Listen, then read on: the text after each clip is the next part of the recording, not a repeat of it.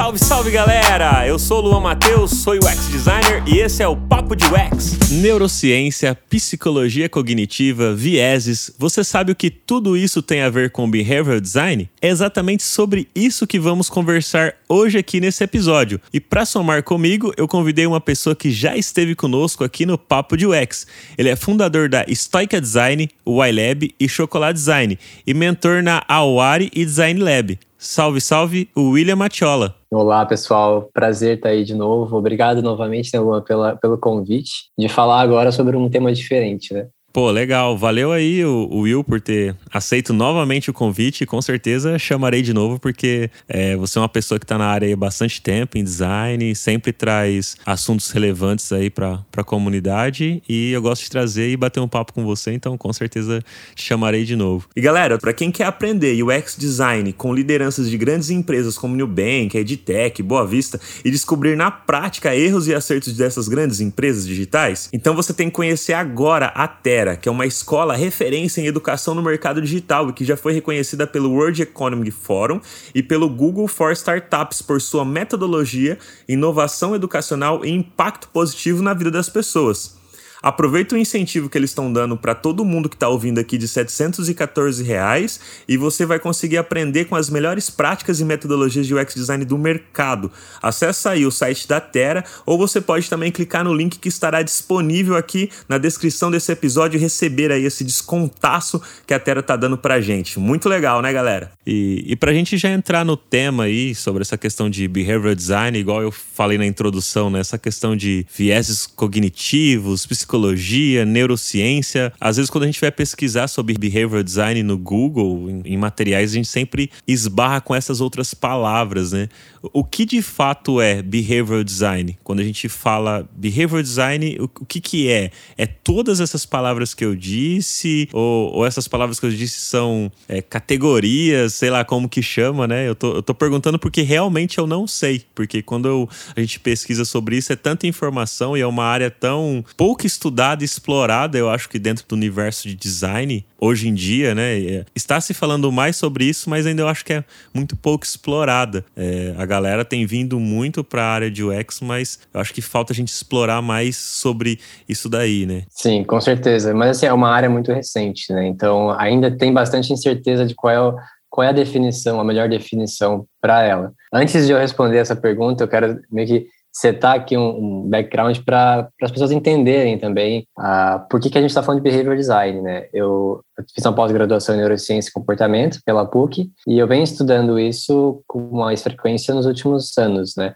Eu não atuo na área, então já fico o disclaimer, eu não sou especialista, eu não aplico ativamente tudo que tem dentro de behavior design, mas eu sou bastante entusiasta de aprender uh, sobre a área, sobre como funciona e sobre como aplicar isso sendo um UX designer também. É, e vamos lá, todas as palavrinhas que você falou, neurociência, psicologia, viés cognitivos, tem a ver com behavior design, mas hoje a definição assim que mais é, é aceita pela comunidade uh, de behavior designers é que essa área ela vai combinar então a psicologia, o design, a tecnologia e também métodos criativos uh, para encontrar maneiras de ajudar as pessoas a, através da experimentação de, de soluções inovadoras, a mudar algum tipo de comportamento. Né? Pode ser qualquer tipo de comportamento e pode ser para qualquer tipo de área também. Behavior design não se limita somente ao digital. Né? Ele pode ser físico, ele pode ser na área da saúde, na área da política, pode ser para grandes empresas, pequenas empresas, porque, querendo ou não,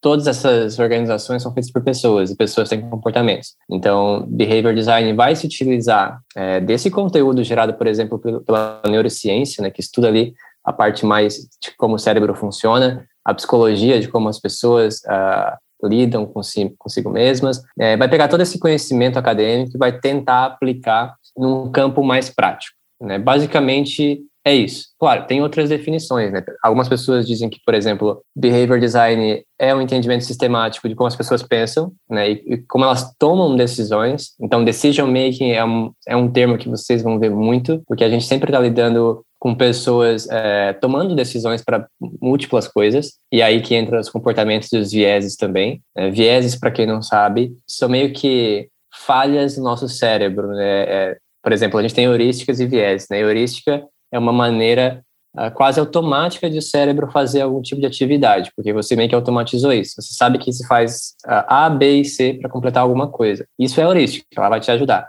Agora, um viés é quando essa heurística não funciona perfeitamente. Quando você se deixa levar por alguma influência externa ou por alguma coisa que você achava que era a melhor opção, mas na verdade acabou te ferrando, né? Então, existem mais de 200 viés hoje em dia e cada vez cresce esse número. Uh, eu acho que, para finalizar essa contextualização, uh, o behavior design, além de tudo isso, ele é uma abordagem para a resolução de problemas, assim como o design uh, também é desde seu princípio, né?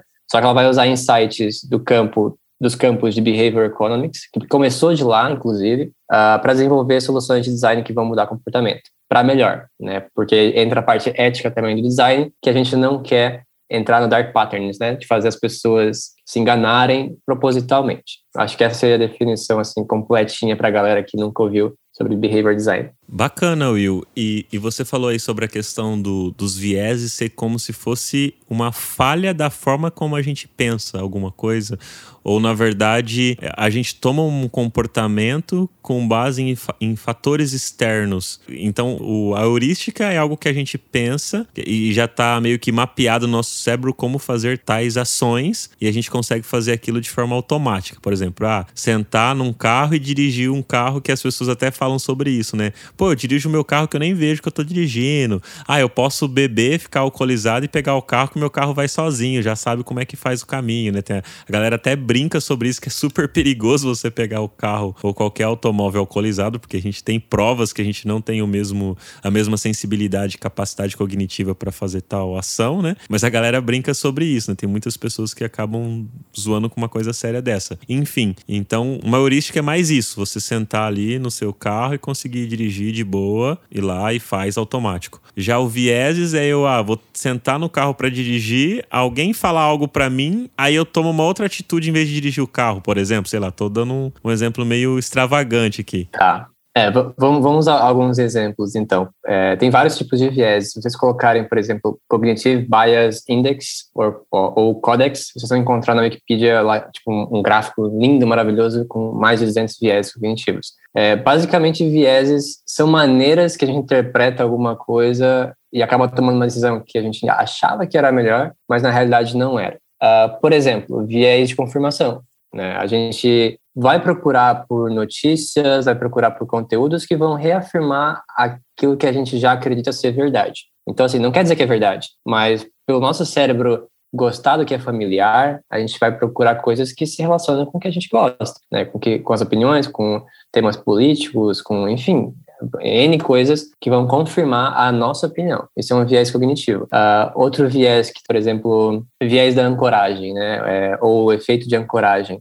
Isso é muito, muito comum a gente encontrar em, em empresas que têm produtos que vendem em forma de SaaS, né? Uh, software as a Service. Uh, geralmente na página de preço, vocês vão encontrar algumas colunas de preços, né? E a gente consegue ancorar a percepção que o usuário tem de, de quanto vale cada plano e criar uh, uma, meio que uma narrativa de qual a gente gostaria que ele escolhesse. Por exemplo, a ancoragem funciona assim: você vai ancorar o plano básico, sei lá, sendo no preço, por exemplo, de 20 reais. Aí você vai ter o plano médio custando 30 e você vai ter o plano Pro custando 100. A pessoa, ela vai olhar assim, pô, um plano Pro custa 100. Eu não vou usar todas as coisas que tem aqui e é muito caro para mim. O plano básico é 20 reais, mas não tem tudo aquilo que eu gostaria. O plano médio é o perfeito e é só 10 reais a mais que o plano básico. Qual das opções vocês acham que as pessoas vão escolher? A grande maioria vai pelo plano médio, porque você consegue ancorar os preços nas referências que você tem ao lado, né?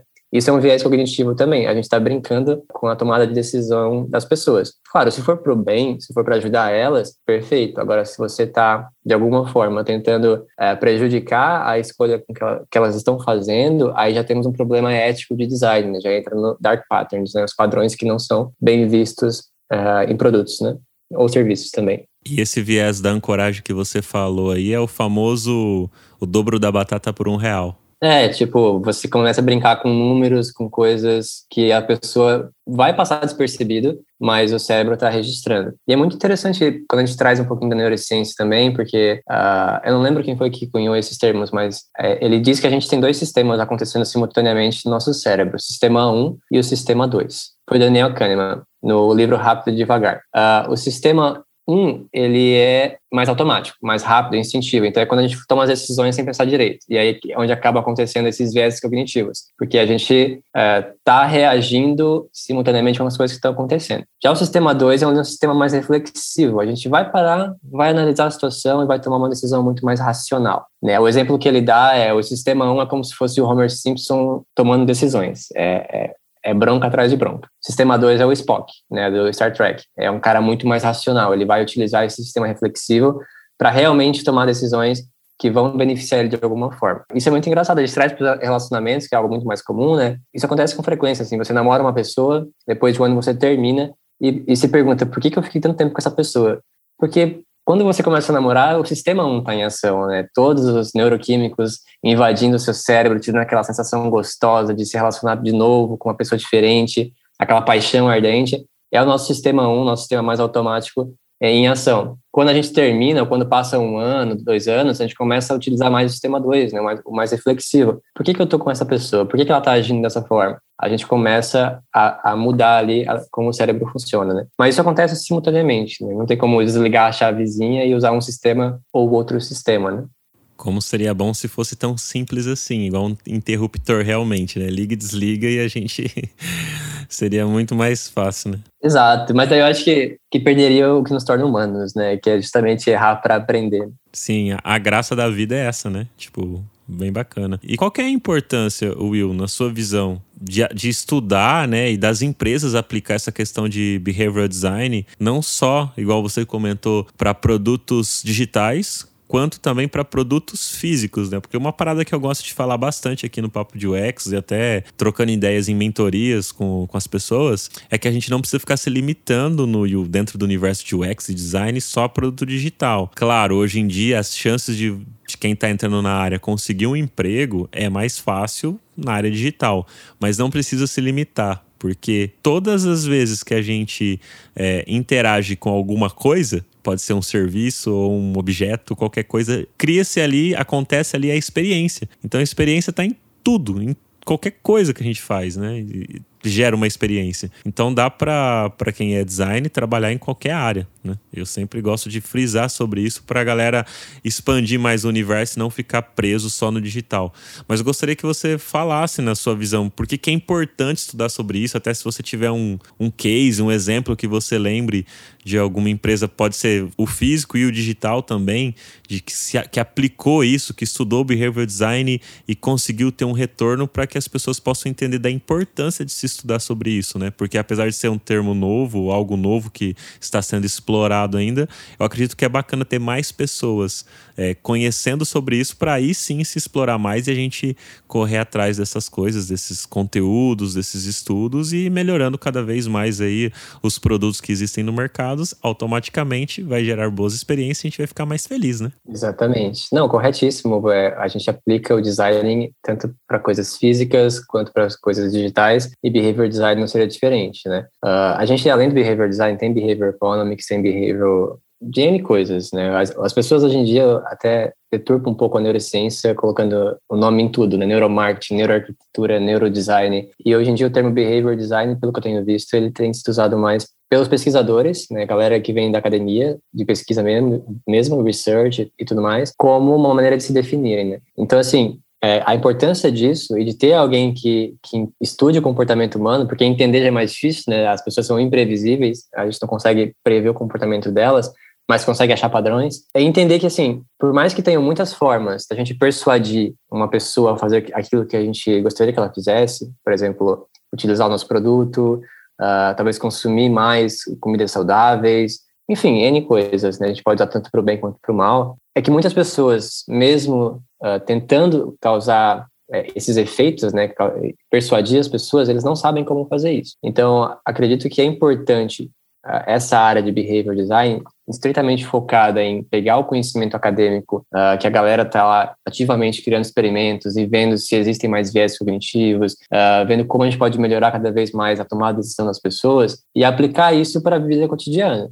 Né, aplicar isso para produtos que nós usamos no dia a dia. É, tem dois cases que eu gostaria de falar. Um, eu tenho certeza que é, aconteceu e, tem, e teve efeito. O outro é uma, é uma hipótese minha de uma empresa que eu gosto bastante. Acredito que eles mudaram uma coisa na interface porque eles analisaram o comportamento dos usuários, mas eu não tenho certeza, é só uh, foi uma percepção minha. O primeiro case aconteceu há alguns anos atrás, acho que uns 10 anos atrás, no aeroporto de Amsterdã, é, o gerente da área de, de, banheiros desse aeroporto, ele viu que o, o, banheiro masculino, ele ficava muito sujo, né, os mictórios, porque, enfim, homens uh, não conseguem mirar certo e mijar sem fazer bagunça. É, é incrível, né? Quem é homem sabe disso. Às vezes você mira, mas acaba saindo para um outro lado e você não sabe por quê. O que, que esse gerente percebeu, né? Ele, ele usou uma coisa que a gente chama de nudge em, em Behavior Economics ou Behavior Design. Nudge são pequenas intervenções, geralmente baratas e fáceis de fazer, que têm um impacto muito grande. Então, o nudge que ele utilizou foi colocar um adesivo de mosca dentro desse mictório. Por quê? Porque fica muito mais fácil do homem mirar e, e não fazer sujeira. E ele percebeu que só fazendo isso, uh, a porcentagem de, uh, de limpeza do local, né, ela aumentou tipo uns 80%, se eu não me engano. Foi muito alto, assim. Ele começou a perceber que o, a área dos mictórios não estava mais suja como anteriormente. E pensando em termos financeiros, né, porque sempre vai estar atrelado, geralmente, a, a alguma coisa financeira, uh, imagina só, o tempo gasto de uns dos faxineiros de limpar o ambiente antes e depois. Então, assim, a economia de tempo vai gerar uma economia de dinheiro e tratando-se de um aeroporto gigante como Amsterdã, uh, é uma economia muito grande para o próprio aeroporto. E a única coisa que o gerente fez foi adicionar um adesivo de mosquinha nos mictórios. Então, assim, é uma solução simples, engenhosa, baratíssima, que causa um impacto tanto comportamental, porque os homens começam a mirar melhor uh, nos mictórios, quanto financeiro também. Né? Então, acho que ter uma pessoa dedicada a entender essas coisas dentro de uma empresa é muito importante. Ela pode reduzir custos, ela pode melhorar a experiência do usuário, ela pode fazer N coisas uh, somente analisando a, a, parte comportamental de como as pessoas, uh, enfim, interagem com o produto ou serviço, né? E outro, ah, tem outro case, caso eu acabei esquecendo. Enfim, esse novo, esse outro case é mais uma percepção minha. Eu gosto muito da Warren, aquela empresa de, de investimentos, e eu percebi que eles tinham um gráfico para mostrar a evolução do teu patrimônio, investimentos dentro da plataforma, que ficava logo na visão geral. Só que a discrepância de distância entre os itens do gráfico ali, né, a, a coluna vertical e horizontal, a vertical principalmente, era muito grande. Então, dava a impressão que se tivesse uma alta, você tinha um ganho muito grande. Mas se desse uma baixa, mesmo por mais pequena que fosse a baixa naquele dia, dava a impressão de que você tinha perdido muito dinheiro. Porque a, a variação entre um número e outro era muito grande. A distância entre um número e outro era muito grande. O que, que eles fizeram nessa nova versão? E foi uma mudança muito sutil, assim. Eles diminuíram um espaço entre uma média e outra, né, deixando o eixo zero ali uh, próximo, de, por exemplo, de 10 mil e 10 mil próximo de 20 mil. Então, a percepção que os usuários têm quando acontece, sei lá, uma baixa no mercado, a bolsa de valores caiu 10%. Cara, 10% na distância que eles estão usando agora é uma quedinha, entendeu? No gráfico anterior era uma queda gigante e a pessoa se desespera, né? A pessoa, o investidor é, que começou a investir agora, talvez ele não tenha estrutura emocional para ver uma queda muito grande do seu patrimônio, né? Pô, ele tá lá ralando, botando dinheirinho mensalmente e do nada ele vê que perdeu, tipo, 10 mil reais. Né? É, assusta. E quando as pessoas estão assustadas, elas tomam decisões errôneas. Aí entra os viés cognitivos novamente. Então, eles devem ter visto isso. E tem pessoas dedicadas na Warren uh, para analisar comportamento, especialistas nisso. Uh, acredito que eles perceberam que isso era um incômodo para os usuários. A maneira como eles percebiam o gráfico de evolução, evolução do patrimônio. E mudaram. E eu, pessoalmente, assim, sabendo disso, uh, mesmo estudando behavior design, eu me sinto muito mais confortável hoje de ver aquele gráfico, porque quem investe sabe, né? De junho do ano passado até hoje, cara, a bolsa desvalorizou mais de 20%. E assim, é o teu patrimônio descendo 20% é uma grana absurda, sabe? Uh, e eu me sinto mais tranquilo agora com aquele gráfico lá. Eu faço investimentos também na, na bolsa, mas eu geralmente vou olhar mais os números mesmo, não fico olhando tanto o gráfico, porque é, na, na que eu uso, né, no aplicativo que eu uso, o, o, gráfico às vezes realmente cai bastante, assim, igual você falou, né? Dá aquela falou, nossa, cara, tipo, e cai ainda fica vermelho, mostrando que tá negativo. Você fala, meu Deus do céu, perdi tudo, né? E, e você vai ver, você não perdeu tudo, né? Se eu olhar desde quando eu entrei, assim, comprando ações para esse ano de 2022, igual você comentou aí que caiu pra caramba, eu perdi um pouco do meu patrimônio, mas era do meu patrimônio que eu já tinha lucrado.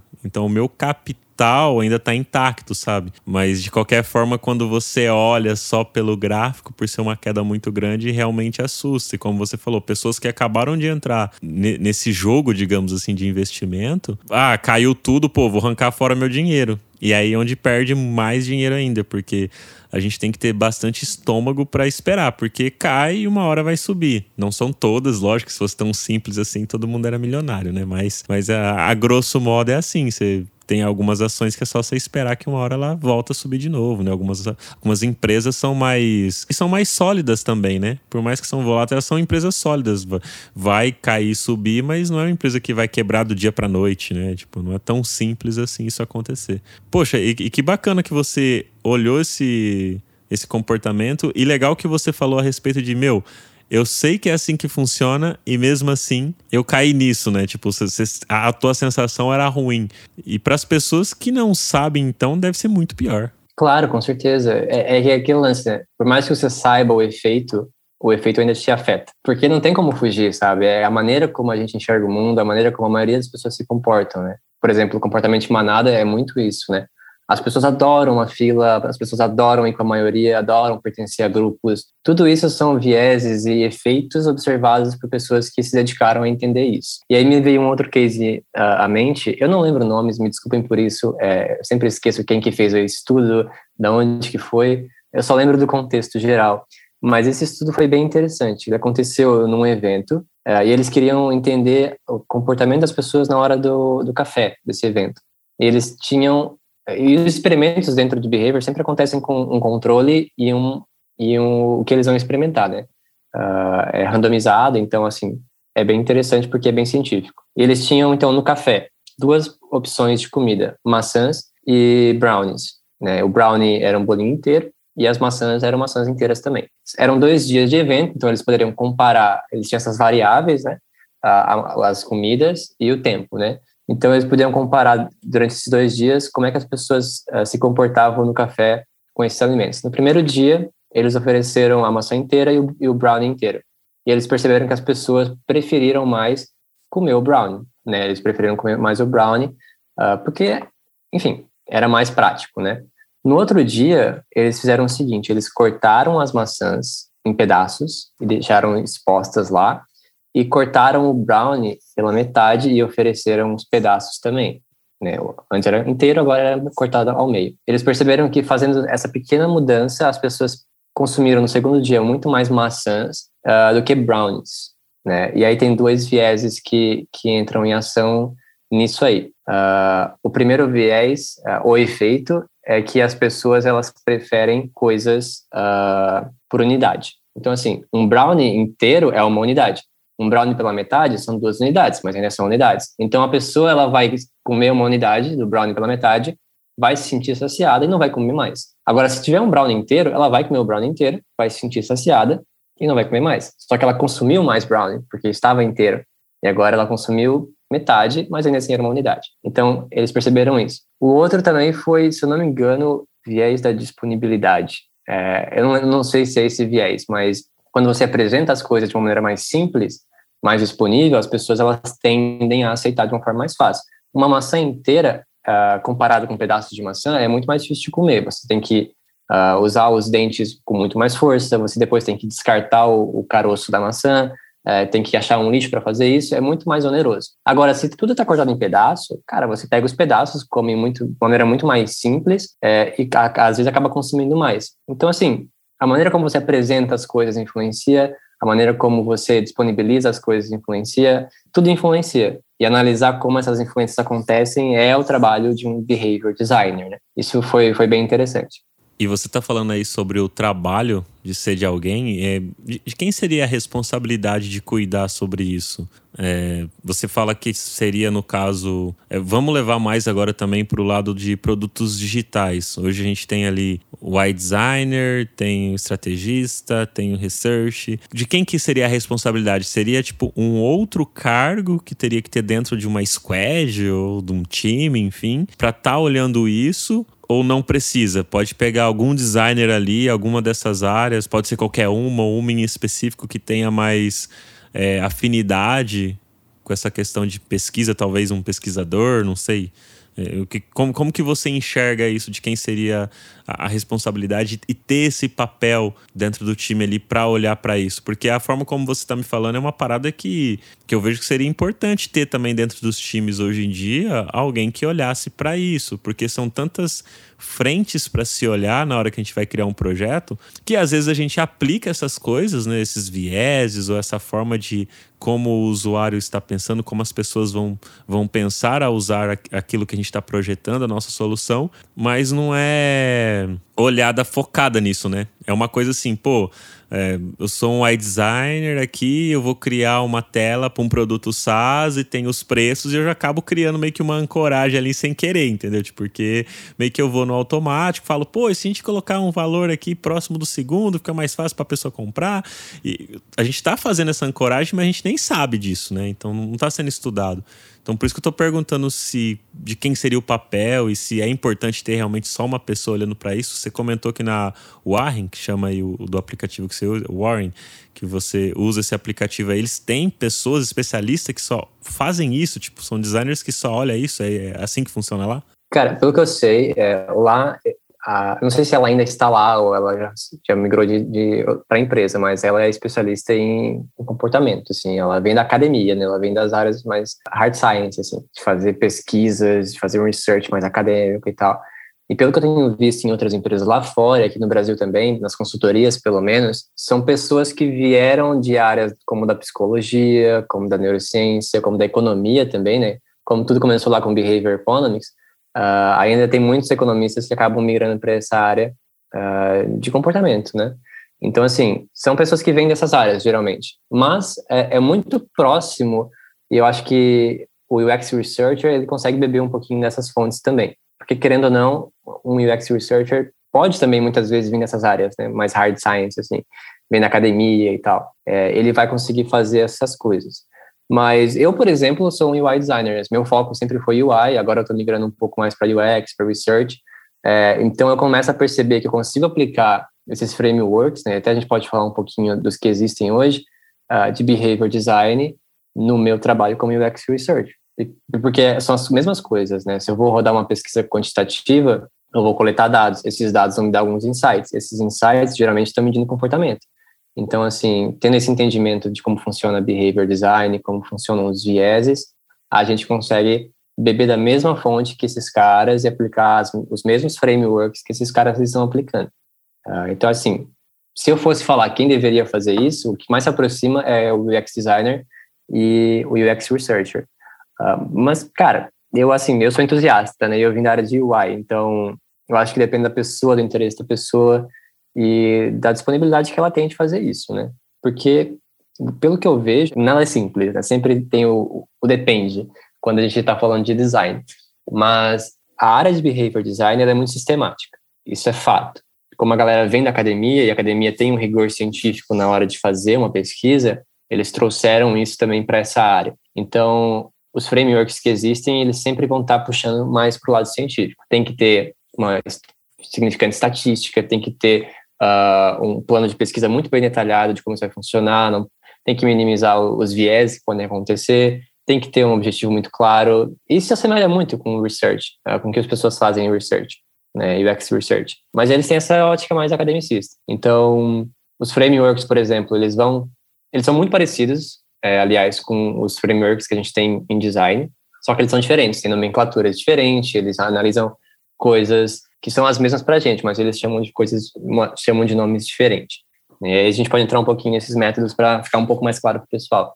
Claro, é, ia te perguntar exatamente sobre isso, de, de como que uma pessoa, né, de tudo isso que a gente está comentando aqui, por onde que uma pessoa pode começar a estudar e como pode começar a estudar e, e, e se vai ter também essa questão de, de arrumar um trampo na área sobre isso, né? Porque às vezes a pessoa, pô, gostei, achei isso muito legal, estudar essa questão é, mais psicológica ali das, das pessoas, do, do comportamento, principalmente para quem às vezes estudou psicologia e quer entrar no universo de UX e aí pode ver nisso uma oportunidade, né? Só que às vezes a pessoa fica perdida, né? Não sabe nem por onde começar, como começar e se vai ter, se as empresas vão abrir vagas para isso, porque o que a galera mais abre vaga é para product design, ou põe nome de UX UI, ou focado em UI, porque as empresas ainda estão descobrindo o que, que é UX, né, aqui no Brasil. Então, meu, é, é tudo muito novo e o behavior design é algo mais novo ainda, né? Se, se a gente às vezes brinca que o UX ainda é uma criança no Brasil, behavior design talvez seria um bebê. tipo, é, na, na, uma boa analogia. Nessa, nessa, é, nessa analogia, assim. Então, por onde essa pessoa pode começar? Por esses frameworks aí, um livro específico? Que nem você está fazendo uma. Você fez é, pós-graduação nisso, né? É, vamos lá, vamos, vamos começar do, do começo. Uh, sobre as pessoas que vêm de áreas diferentes e podem utilizar o conhecimento, né? Tem um caso bem interessante do, acho que é André de Souza, ele grava Nerdcast, ele é, ele é psicólogo, ele fez especialização, acho que em neurociência e tal. Eu não sei em qual empresa que ele está, mas ele estava, na última vez que eu vi, no Spotify, uh, trabalhando como um behavior designer lá né, trabalhando com essa parte de entender comportamento e, e criar experimentos para afetar o comportamento dos usuários no Spotify. Então, essa galera que vem da psicologia, da neurociência, uh, pode trabalhar com design e aplicar esse conhecimento. Esse é um, é um dos fatos. Uh, como que uma pessoa começa a entender todo esse universo, né, que é, ainda é um bebê, se for colocar na escala da, das nomenclaturas, né? Eu acho que a base seria o livro Nudge, né? O livro Nudge, ele é um bom livro para começar porque ele te dá ali a primeira percepção de como que o comportamento funciona. O Nudge ele foi escrito pelo Richard Teller, se não me engano, e o Cass Sunstein. É um, cara, é um economista e um cara mais voltado para advocacia, assim. E eles viram que as pessoas se comportavam de maneiras uh, estranhas, e aí escreveram esse esse livro uh, aumentando, né, apresentando na realidade o conceito de nudge. Depois, cara, tem muita. Hoje em dia tem muitas consultorias de design, de behavior design, de behavior economics, essas áreas correlatas, né? Eu posso citar aqui para vocês, deixa eu ver. Tem o Irrational Labs, uh, que, é, que é uma consultoria. Aqui no Brasil também tem uma consultoria de design comportamental. Aqui no Brasil, cara? Tem, tem, tem alguns núcleos. Tem, tem uma consultoria focada nisso? Tem, tem. Eu só não lembro o nome, mas tem. Uh, se vocês pesquisarem, existe. Pô, mas é, é interessante, né? Porque na minha cabeça aqui não, não fazia ideia que existia uma empresa focada nisso, só específico para comportamento, assim, voltado para o design, cara. É, é bem legal, cara. E fico surpreso e, e, feliz, né? Porque isso abre mais as possibilidades. Porque na minha cabeça aqui, igual essa pergunta que eu fiz para você, é por conta que as pessoas podem falar, pô, às vezes tá tão difícil entrar numa área de como UX, como Product Design, imagine como Behavior Design. Será que vai ter a abertura para isso, né? Mas aí você está comentando sobre que o Spotify tem uma área específica para isso, que uma pessoa trampava, trampava lá ou trampa lá. Então, meu, olha que da hora, né? Ah, hoje em dia eu tenho certeza absoluta que toda empresa grande tem, tem times de psicólogos e outras áreas ali para estudar comportamento. Cara, imagina, o Facebook, ele, ele é o rei de, de influenciar comportamentos, né? A Netflix também, cara, o nível de personalização que a Netflix chega para fazer com que a pessoa passe mais tempo dentro da plataforma é absurdo e eles só conseguem medir isso analisando a maneira com, com, que cada usuário se comporta. Então é por isso que a minha recomendação vai ser diferente da tua recomendação, que vai ser diferente da recomendação do, do fulano de, ou ciclano, porque eles analisam o comportamento e conseguem é, entregar coisas muito mais personalizadas, né? Eu não tenho dúvida, assim, tem várias empresas que, que utilizam uh, pessoas dedicadas a, a, analisar comportamento. O pessoal de data science também analisa lá uh, os dados quantitativos, né, para entender como é que a, maneira, a pessoa se comporta. Enfim, várias áreas bebem dessa área comportamental, né. Mas para os incautos, para as pessoas que querem começar, tem alguns, alguns bons livros uh, e alguns bons sites que as pessoas podem começar a seguir, tá? Falando de livro, é, tem o Design for Behavior Change. É um livro bem prático. Esse cara aqui, eu vou falar do, do framework dele depois, ele, ele fala passo a passo, assim, como que funciona do início ao fim uh, todo o processo de mudança de, de, um comportamento, né? Como é que pode aplicar isso na sua empresa ou, ou, organização. É bem interessante, é um livro bem prático, bem fácil de ler.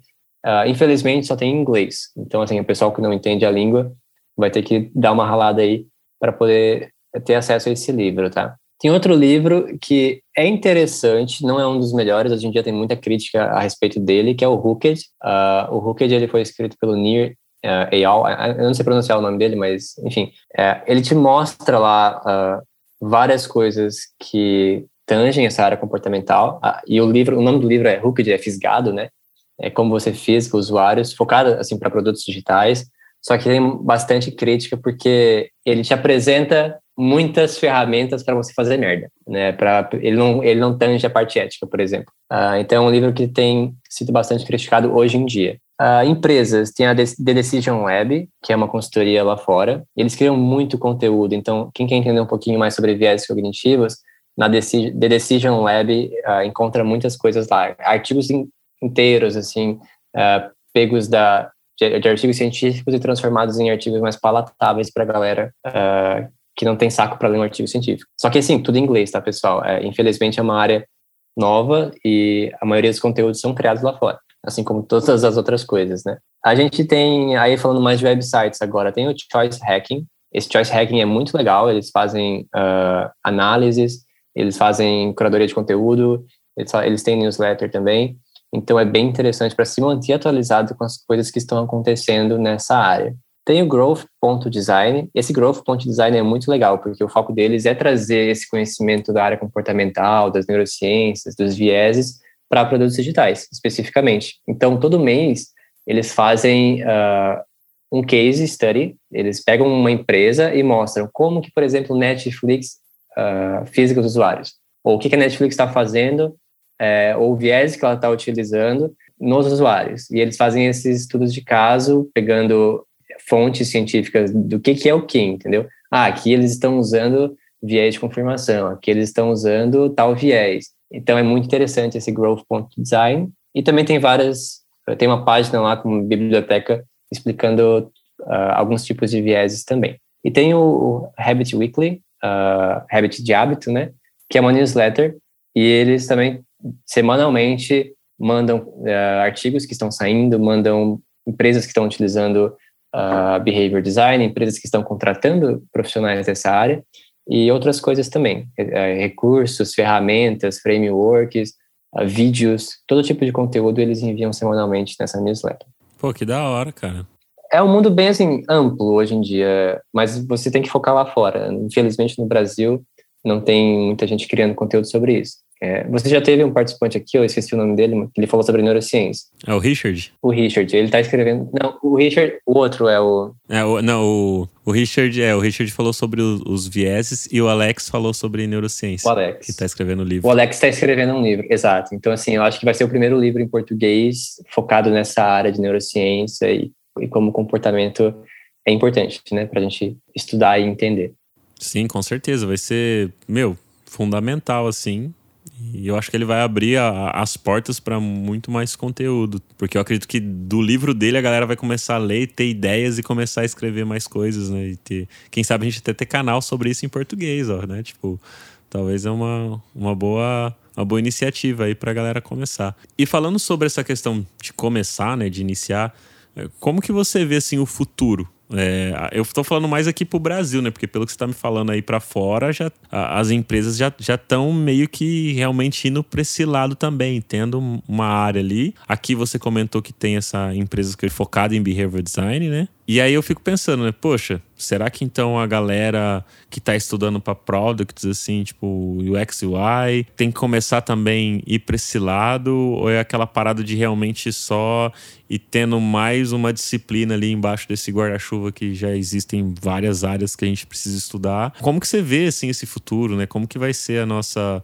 a nossa profissão, assim, como que você enxerga tudo isso, porque querendo ou não gera um impacto pra gente, para as pessoas que estão estudando, a galera que tá chegando agora para estudar.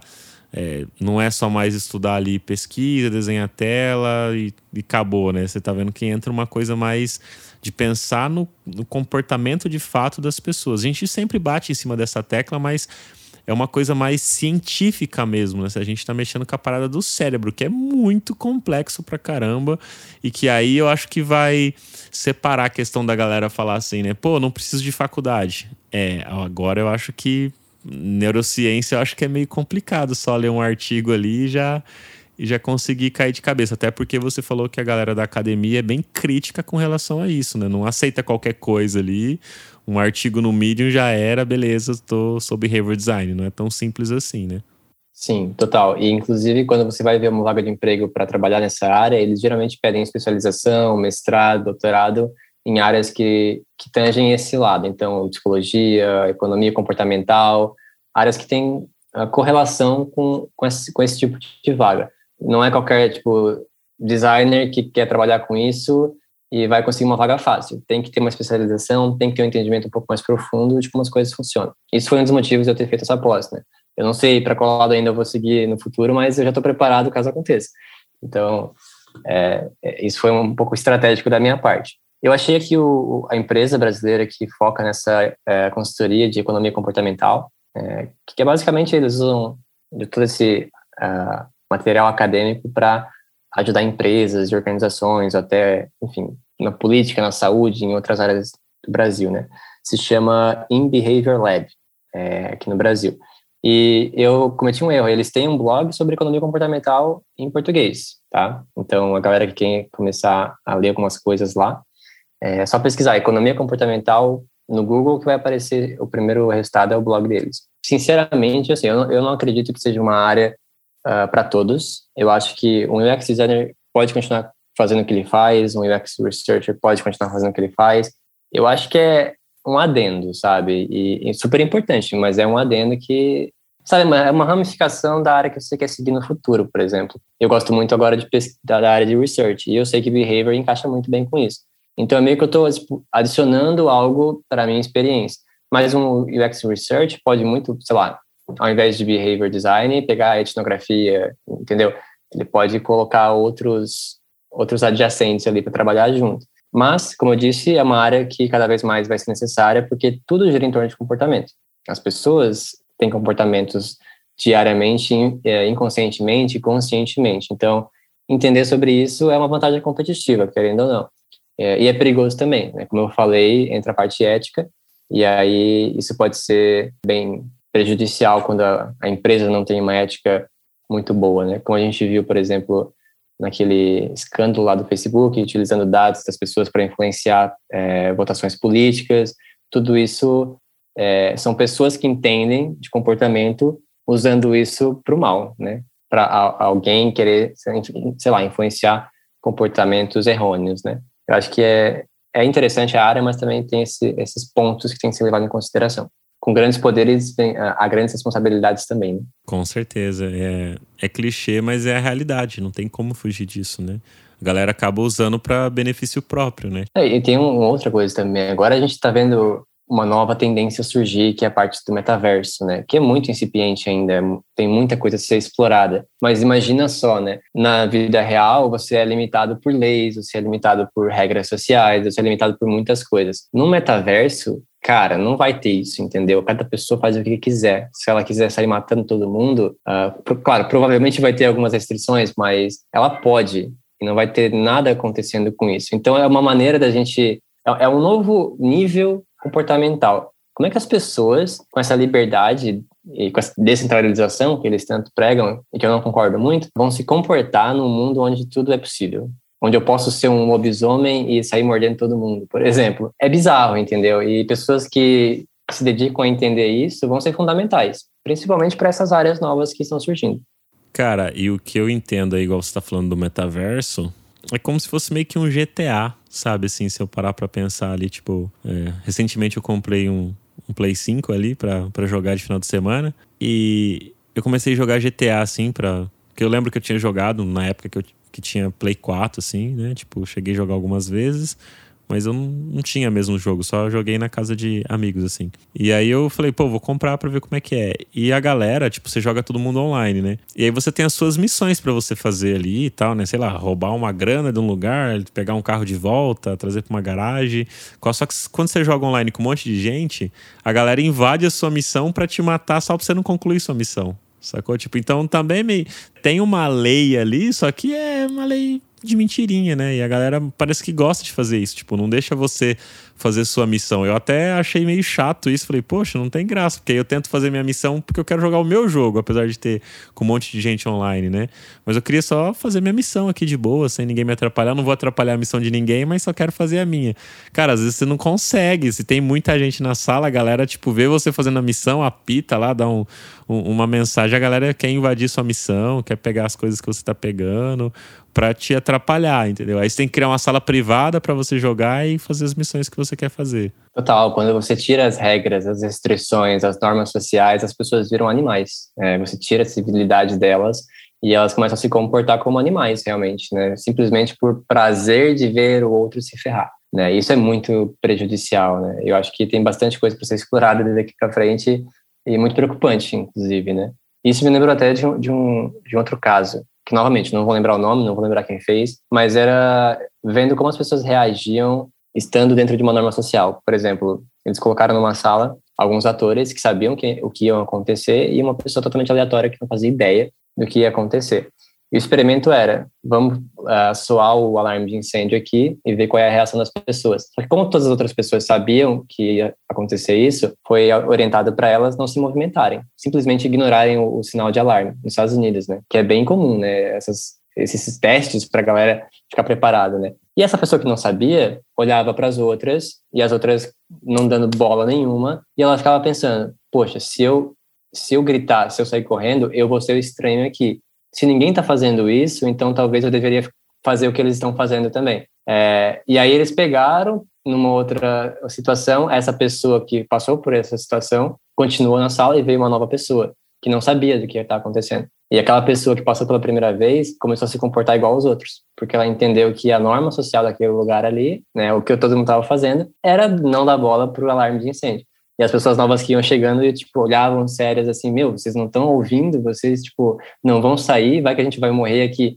E mesmo com a chance de morrer, poder ser verdade, né, o alarme de incêndio, elas não saíam da sala. Porque as pessoas se comportam da mesma maneira, muitas vezes, com que a, maioria se comporta, né? Comportamento de manada, cara, é, é visível quando isso está acontecendo. A gente consegue ver a situação acontecer. Esse do efeito de manada eu acho engraçado quando eu vou pegar ônibus e o ônibus, as cadeiras são numeradas e você já comprou e você tem o seu lugar, você não precisa ficar na fila. Tipo, não precisa ter fila. Tipo, porque tá numerado. Se você entrar por último, entrar primeiro, teu lugar tá lá. Tipo, não vão te vender a, é, a, menos ou no lugar que você já escolheu, porque é numerado, sabe?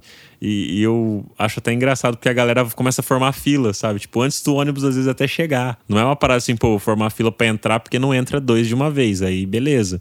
Mas não, formar fila antes do ônibus chegar para entrar primeiro ali, para sabe? Tipo, e aí, como um forma fila, o outro vai entrando, embocando um atrás do outro, igual você falou. E realmente é, é real isso, assim. É, quando eu vejo, eu acho engraçado, sabe? Porque eu fico observando essas, esses tipos de comportamento, assim. O, o, manada é o mais comum, né? Que tem que uma pessoa faz e a galera começa a replicar. E, e até tem uma frase, não lembro também de quem, que fala o seguinte: que o, o certo é o certo mesmo se ninguém estiver fazendo.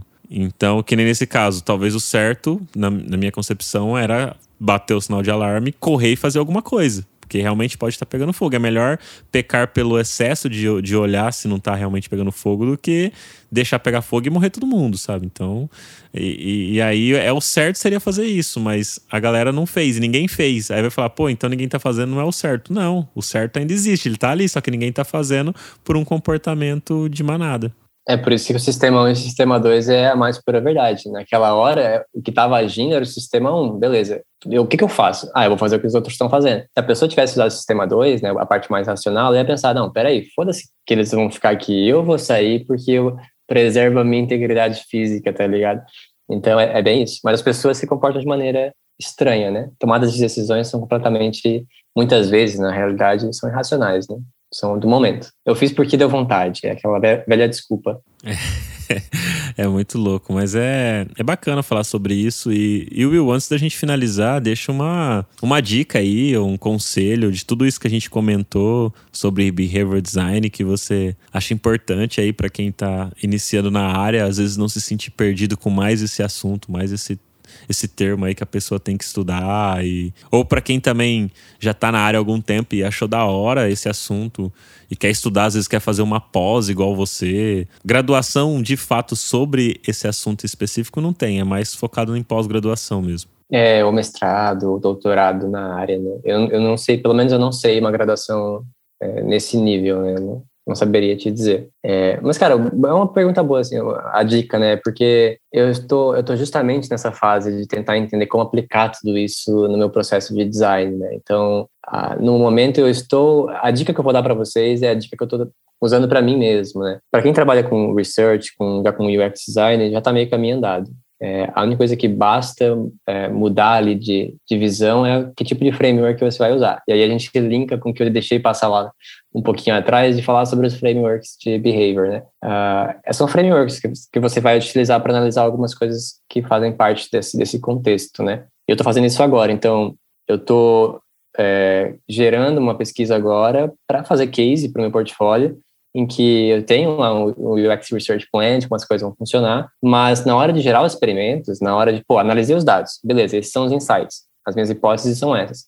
Que tipo de experimento eu posso fazer e como é que eu vou medir esse experimento? Aí que entram os frameworks Behavior Design. É, e tem vários, tá? Só que todos eles, eles vão ter alguns elementos que são similares. Por exemplo, você sempre tem que identificar, uh, primeiro, qual é o comportamento-chave que você quer fazer com que a pessoa faça. Ah, o comportamento-chave é fazer com que elas assinem uma newsletter. Beleza, esse é o seu alvo, é o target, né? Uh, depois disso, você tem que identificar as barreiras que impedem a pessoa de é, fazer aquele comportamento.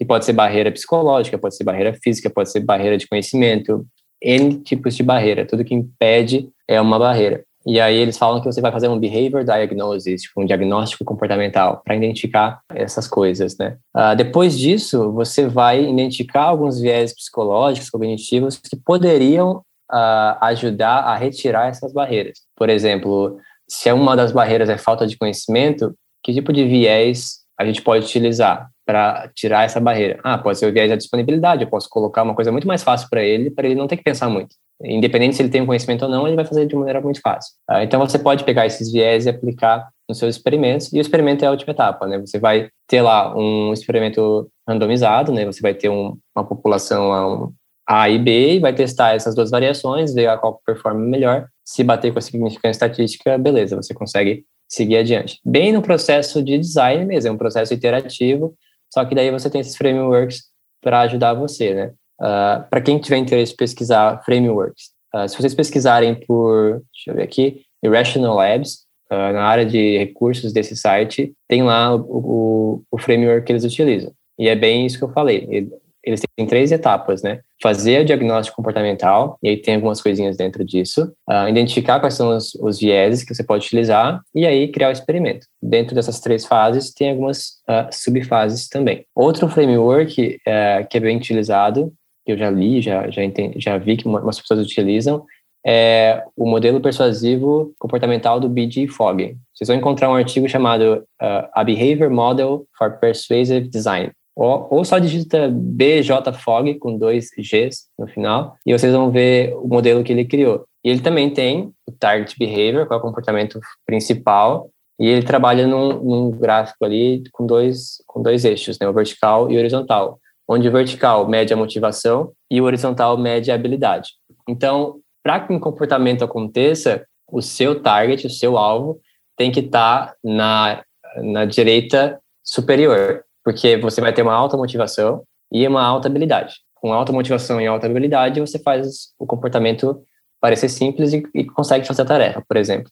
Agora, se você tem uma alta habilidade, mas uma motivação baixa, talvez você não vai se sentir motivado, por exemplo, para assinar uma newsletter. Então, essa é uma barreira. Como é que eu faço, como é que eu quebro essa barreira para fazer com que uma pessoa ganhe motivação, mesmo tendo habilidade, para com que ela assine aquela newsletter, por exemplo. Então, esse modelinho é bem, é bem interessante. E ele explora nesse artigo as maneiras de, de como trabalhar com ele. É, outro modelo, que aí está naquele livro que eu falei anteriormente, Designing for Behavior Change, que é super prático, ele tem dois frameworks, um chamado, é, são acrônimos, né? Um chamado Create e outro Decide. É, no Create a gente tem é, várias etapas, deixa eu pegar aqui. É como se fosse um funil. Você no Create, o C é Kill, é o, uh, enfim, é, é, o que você observou ali, né? Kill é, é a deixa, como se fosse alguma coisa que você observou para aquele comportamento acontecer. Depois você tem a reaction, que partiu daquilo. Você tem evaluation, então a avaliação daquela reação. Você tem a habilidade, que é aquilo que a gente viu no outro ali, se a pessoa é capaz de fazer ou não. Você tem o timing, que é, será que o tempo é, é ideal? Será que ela deveria fazer isso em tal hora? Você tem essa essa percepção de tempo e você tem a experiência em si. Então, é uma espécie de funil. Aí, identificando todos esses pontos dessa primeira etapa, você vai para o próximo framework, que é o decide. Aí o decide é define o problema, explore o contexto, uh, craft the intervention, né, que vai seguir o acrônimo, né? Aí cria a intervenção, implemente a solução, determine o impacto e faça a avaliação dos próximos passos. Então assim, é muito prático e é não é tão difícil de entender. Ele disponibiliza, inclusive no site dele, um e-book ensinando todas essas etapas do começo ao fim. É, o que eu vou utilizar na minha pesquisa agora, eu ainda não decidi. Eu estou na fase de coleta de dados, entender melhor o comportamento e que, quais são as barreiras que estão impedindo deles uh, fazerem o comportamento chave que a gente está traqueando. E aí depois disso eu vou ver que tipo de framework se encaixa melhor, porque, enfim, existem inúmeros e aí depende de cada projeto, depende de cada situação, uh, o melhor framework para utilizar. Pô, que bacana, Will. E depois você você conta pra gente aí qual que você usou, por quê, se você acredita que você vai fazer escrever um artigo sobre isso, acho que vai ser bem bacana para dar uma luz pra galera, né? Inclusive, tipo, pô, porque você ainda nem escolheu qual framework você tá coletando os dados. Será que é melhor realmente escolher o framework depois, né, também? Escolher antes de coletar os dados? Pelo que você tá me falando, acho que é melhor escolher depois, porque você vai ter mais insumo e mais dados para tomar a decisão de qual ferramenta escolher para os dados que você conseguiu coletar, né? Sim, eu vou escrever um estudo de caso no meu portfólio. Quem quiser acessar é williamatiola.com. Uh, ah, bota meu nome no Google, vai aparecer o, o portfólio lá. Eu vou escrever esse estudo de caso. E assim, eu acho que, por exemplo, consultorias de, que trabalham com economia comportamental, com design comportamental, eles têm o próprio framework que provavelmente eles vão usar em todas as situações. Mas por sermos designers, eu, você e quem está ouvindo aqui, a gente sabe que tudo depende. Então, depende do contexto, depende do produto, do serviço, do budget, depende de muitas coisas. É, então, acho que a gente tem essa característica de, cara, vamos decidir à medida que está avançando, né? Processo iterativo. A gente explora, aprende e muda. Então, eu vou seguir por essa linha. Mas se eu tivesse uma consultoria, provavelmente eu utilizaria o framework da consultoria. Né? É, que talvez faria mais sentido, né? Pô, legal. Will, Cara, muito obrigado aí por mais esse papo, essa conversa incrível aí sobre behavior design. E deixa aí suas redes sociais. Você já divulgou aí seu site, seu portfólio, mas deixa aí o Instagram, LinkedIn ou qualquer outro site aí que a, que a galera consiga te achar, se quiser mentoria, ou quiser te chamar para bater um papo aí sobre esse assunto também. Talvez se você tiver um, um tempinho aí para conversar com a galera que está nos escutando aqui quer trocar mais ideias sobre isso contigo aí, pode divulgar, fica à vontade. Ah, valeu, cara, legal. É, se vocês pesquisarem pelo meu nome, é, William Matiola, em qualquer rede social vocês vão me encontrar, porque eu faço questão de ser early adopter para pegar o arroba, porque tem outro William Matiola na região aqui, eu não, eu não vou perder para ele. Essa é a, é a minha competição interna. Justo. Então, assim, pesquisem meu nome, vocês vão encontrar uh, Instagram, LinkedIn, Twitter, Medium, tipo, meu portfólio também todas as redes sociais. Eu estou mais ativo atualmente no Instagram. Às vezes eu crio algum conteúdo em vídeo lá falando sobre algum tema e provavelmente vou fazer mais vídeos sobre esse tema lá. É, e LinkedIn também. Agora eu tô, postando algumas coisas lá. E Twitter eu dedico somente para divulgar artigos. Então assim, artigos e coisas que envolvem essa área especificamente, design e design comportamental. Uh, quem tiver interesse pode seguir lá também. Pô, bacana. Muito obrigado, Will, mais uma vez. Quero agradecer também a todos os ouvintes que estão nos acompanhando aqui. E para quem quiser baixar o nosso e-book gratuito sobre as heurísticas de Nielsen, a gente comentou sobre heurísticas aqui neste episódio, é só clicar no link da nossa bio, deixar o seu e-mail e recebe esse e-book gratuito. E para quem curte o Papo de UX e quer contribuir com a gente com qualquer valor, manda um pix pra gente aí no pix@papodeux.com.br.